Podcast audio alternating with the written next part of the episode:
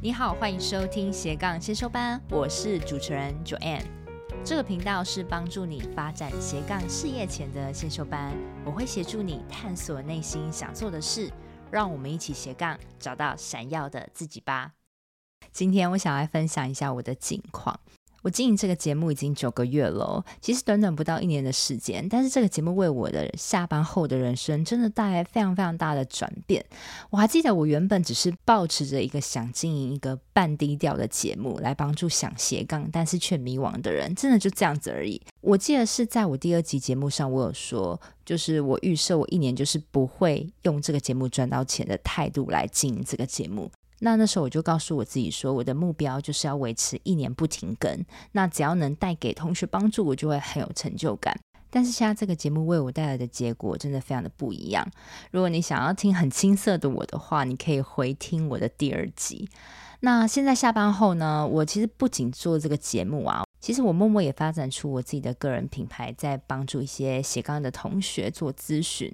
然后在最后的这三个月啊，其实我也到各个大学去讲授关于 Podcast 的实作课。那我目前也担任台湾师范大学学习指导顾问，教学生如何主持访谈，做出很优质的节目。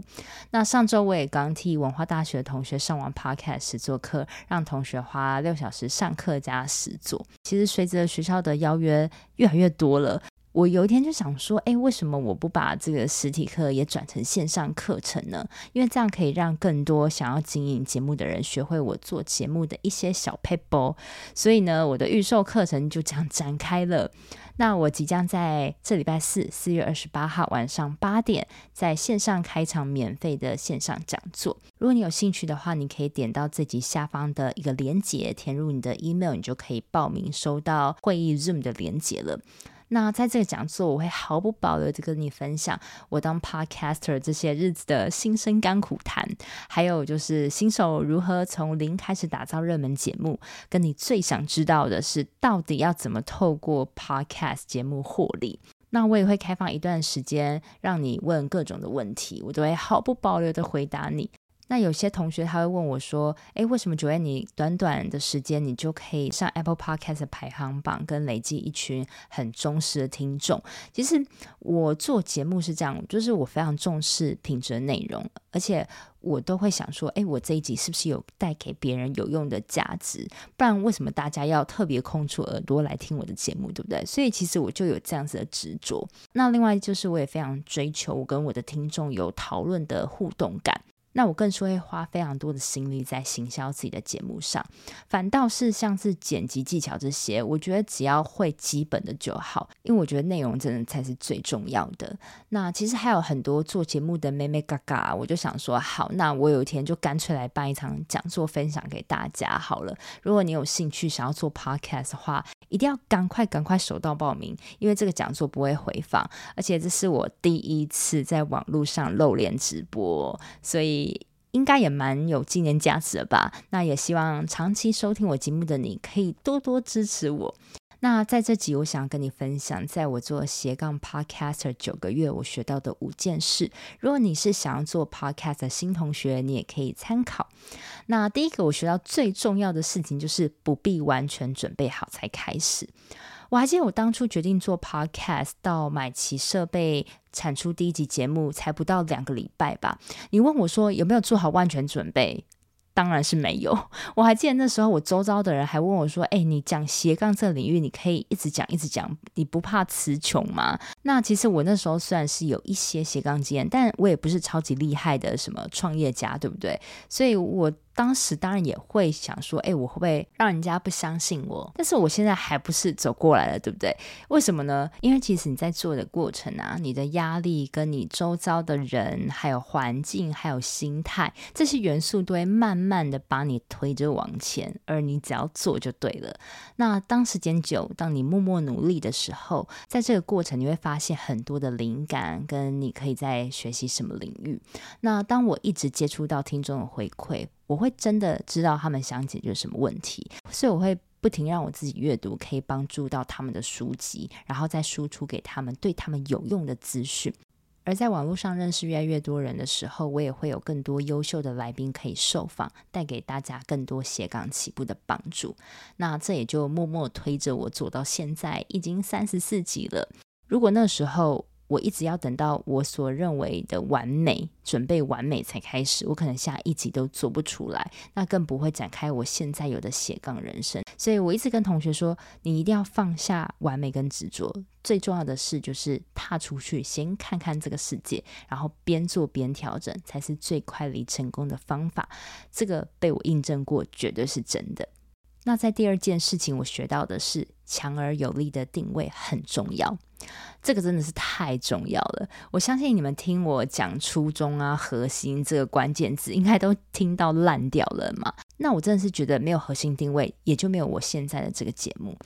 我希望就是你可以宁可花一到两个月好好思考，你想要带给自己或别人什么价值，你也不要胡乱做。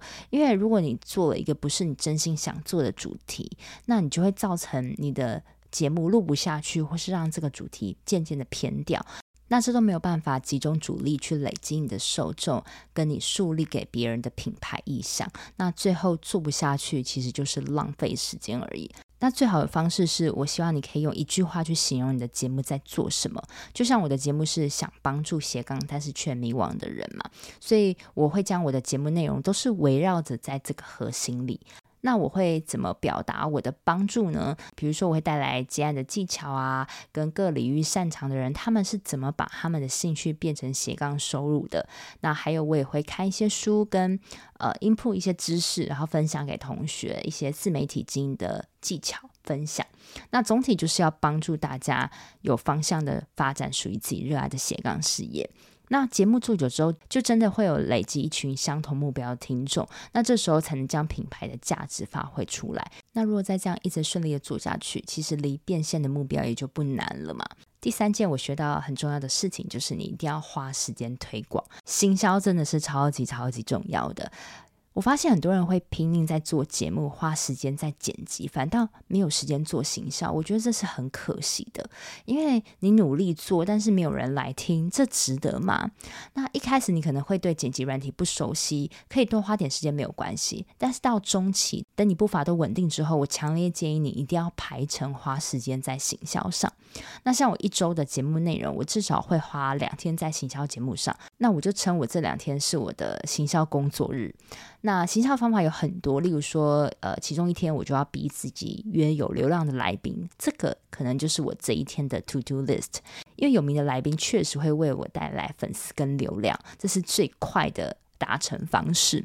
那另外一天我也会想各种有可能的行销管道，例如说我。把我的节目 PO 到社团，或是像是 d c a r 啊、PTT 等等讨论区，然后只要我能想到的，我就推广。那甚至我也会想说，诶，到一些大媒体去写专栏，带入到我的节目。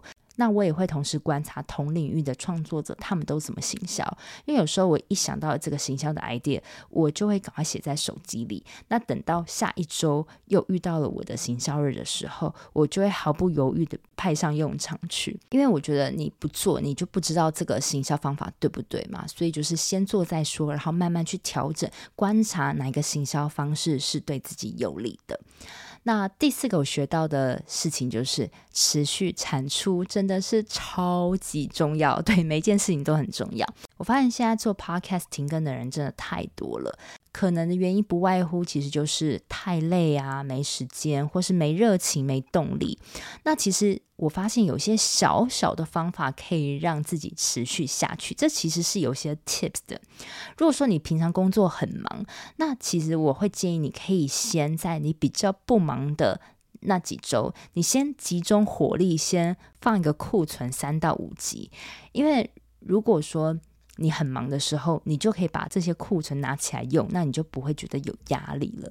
那或是说你，你如果真的是没有时间的话，那你一开始你先将你的节目的分钟数缩短，因为其实我觉得缩短节目其实是一个蛮好的方式，因为其实大家现在其实并不喜欢听太长的节目。有时候我自己在听别人的 podcast，我会发觉哇，那个一集大概有一个小时半，我真的是是没耐心听。我自己会这样子。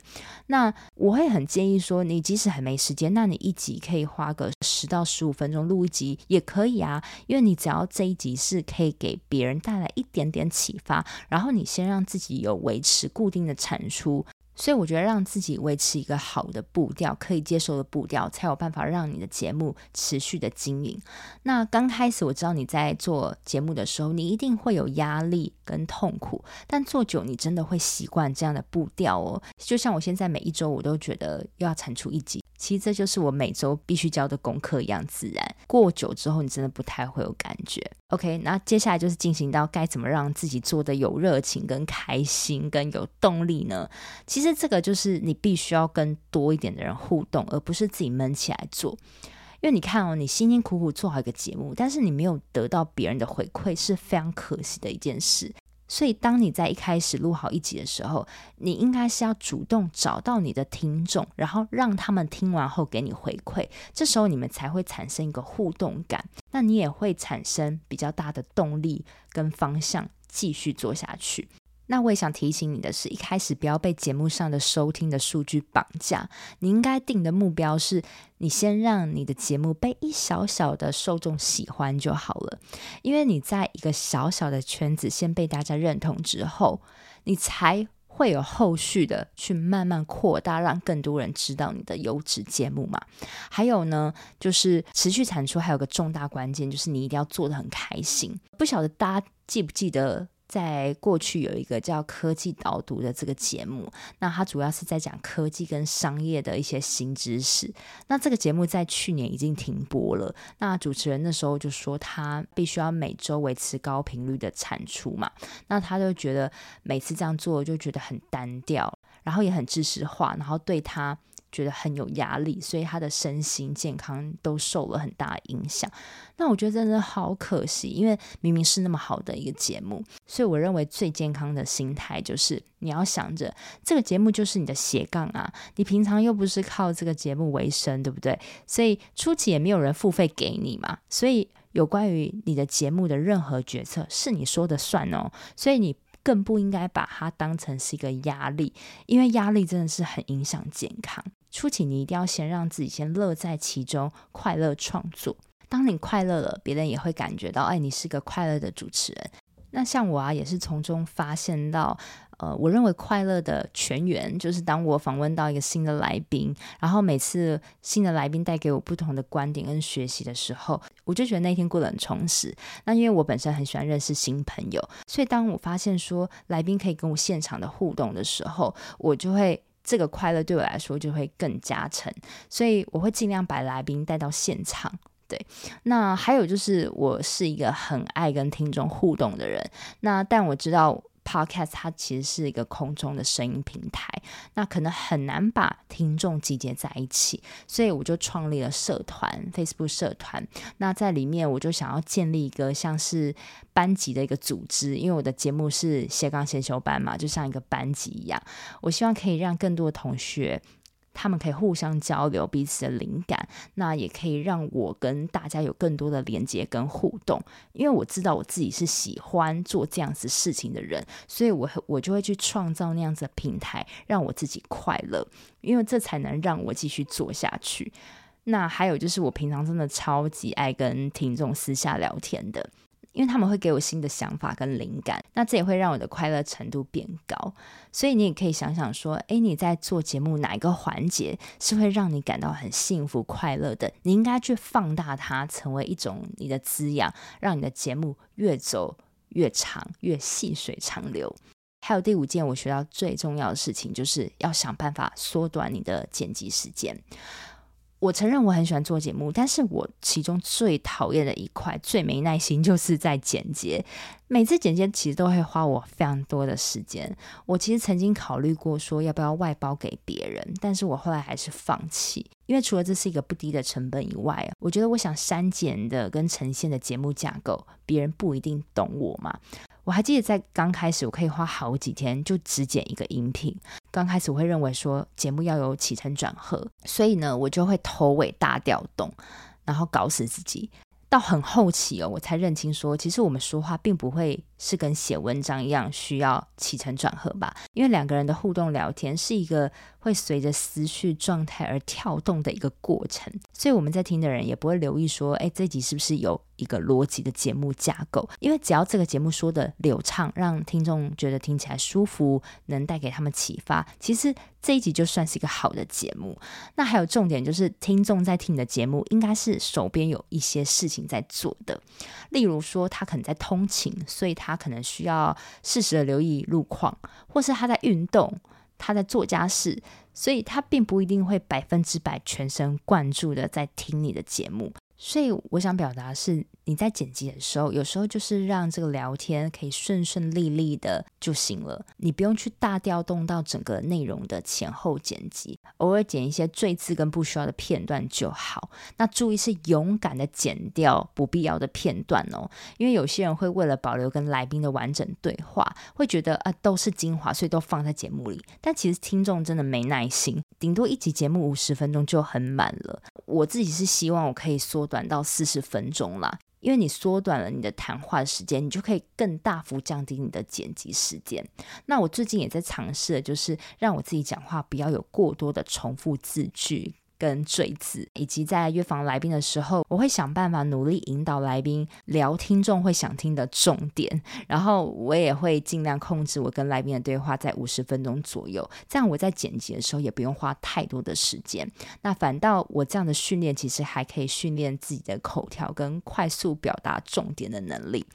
好，那以上我就是说这五件事，那其实是还有更多更多我没有说出的心声，因为我觉得我做事就是很容易做到很极致这样，所以呢，我才会说我想要把我做 podcast 这些日子的酸甜苦辣，跟我在做节目前中后期遇到的各种困难，跟我解决的方法，在四月二十八号晚上八点的讲座跟你分享。这场讲座非常适合给初期很想要做 par podcast 的新同学，但是你还没有方向的同学听。那同时，我也会将如何把音频节目经营成个人品牌的过程，毫不保留的跟你分享。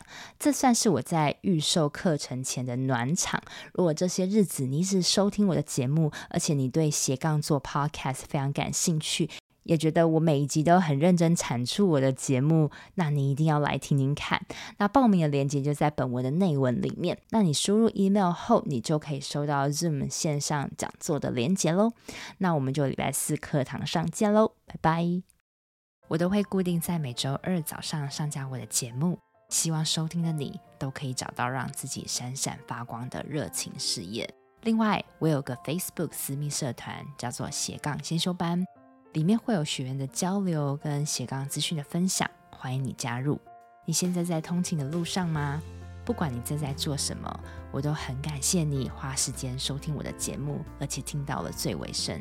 希望我的节目对你人生启发有帮助。如果你喜欢这集，很希望你拨空帮我到 Apple Podcast 留言评分，这对我来说是最大的创作动力。非常感谢你，我们下周见喽。